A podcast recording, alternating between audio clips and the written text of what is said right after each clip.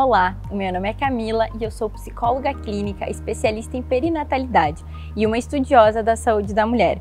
E hoje, a convite da equipe Magras, conversaremos mais sobre esse mal tão presente em nossa vida, o estresse. O estresse sempre fez parte do cotidiano do ser humano, desde a pré-história, onde a mulher tinha que procurar abrigo para proteger-se das chuvas e dos animais selvagens, caçar para sobreviver, até nos dias atuais, apesar dos problemas serem diferentes. A mulher contemporânea possui situações ameaçadoras que representam fontes de estresse, como a dupla ou a tripla jornada de trabalho, a educação dos filhos, as tarefas domésticas e a rotina atribulada. Mas tantas responsabilidades geram desgaste físico e emocional que nem sempre é fácil de gerenciar.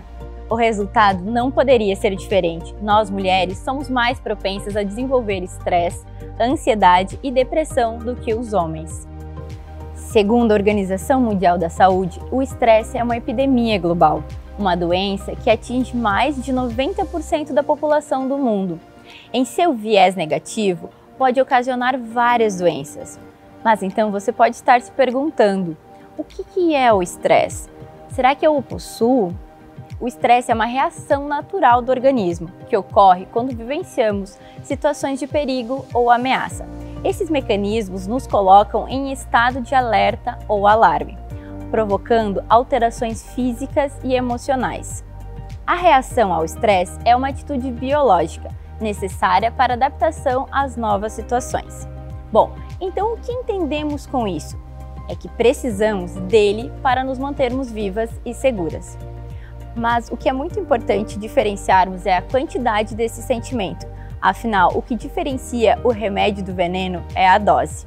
Vamos entender mais um pouquinho sobre esse estresse. O estresse agudo é mais intenso e curto, sendo causado normalmente por situações traumáticas, mas passageiras, como uma notícia inesperada. O estresse crônico afeta a maioria das pessoas, sendo constante no dia a dia, mas de uma forma mais suave.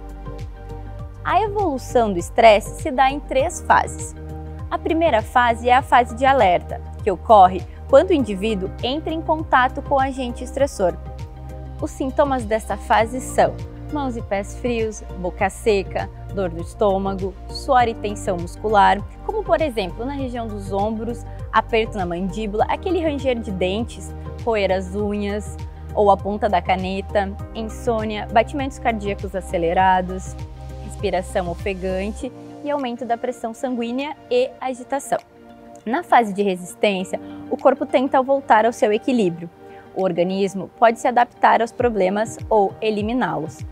Os sintomas dessa fase são problemas com a memória, mal-estar generalizado, formigamento nas extremidades, sensação de desgaste físico, mudança de apetite, aparecimento de problemas de pele, hipertensão, cansaço, gastrite, tonturas, irritabilidade e desejo sexual diminuído. Já na fase de exaustão, podem surgir diversos comprometimentos físicos em forma de doença.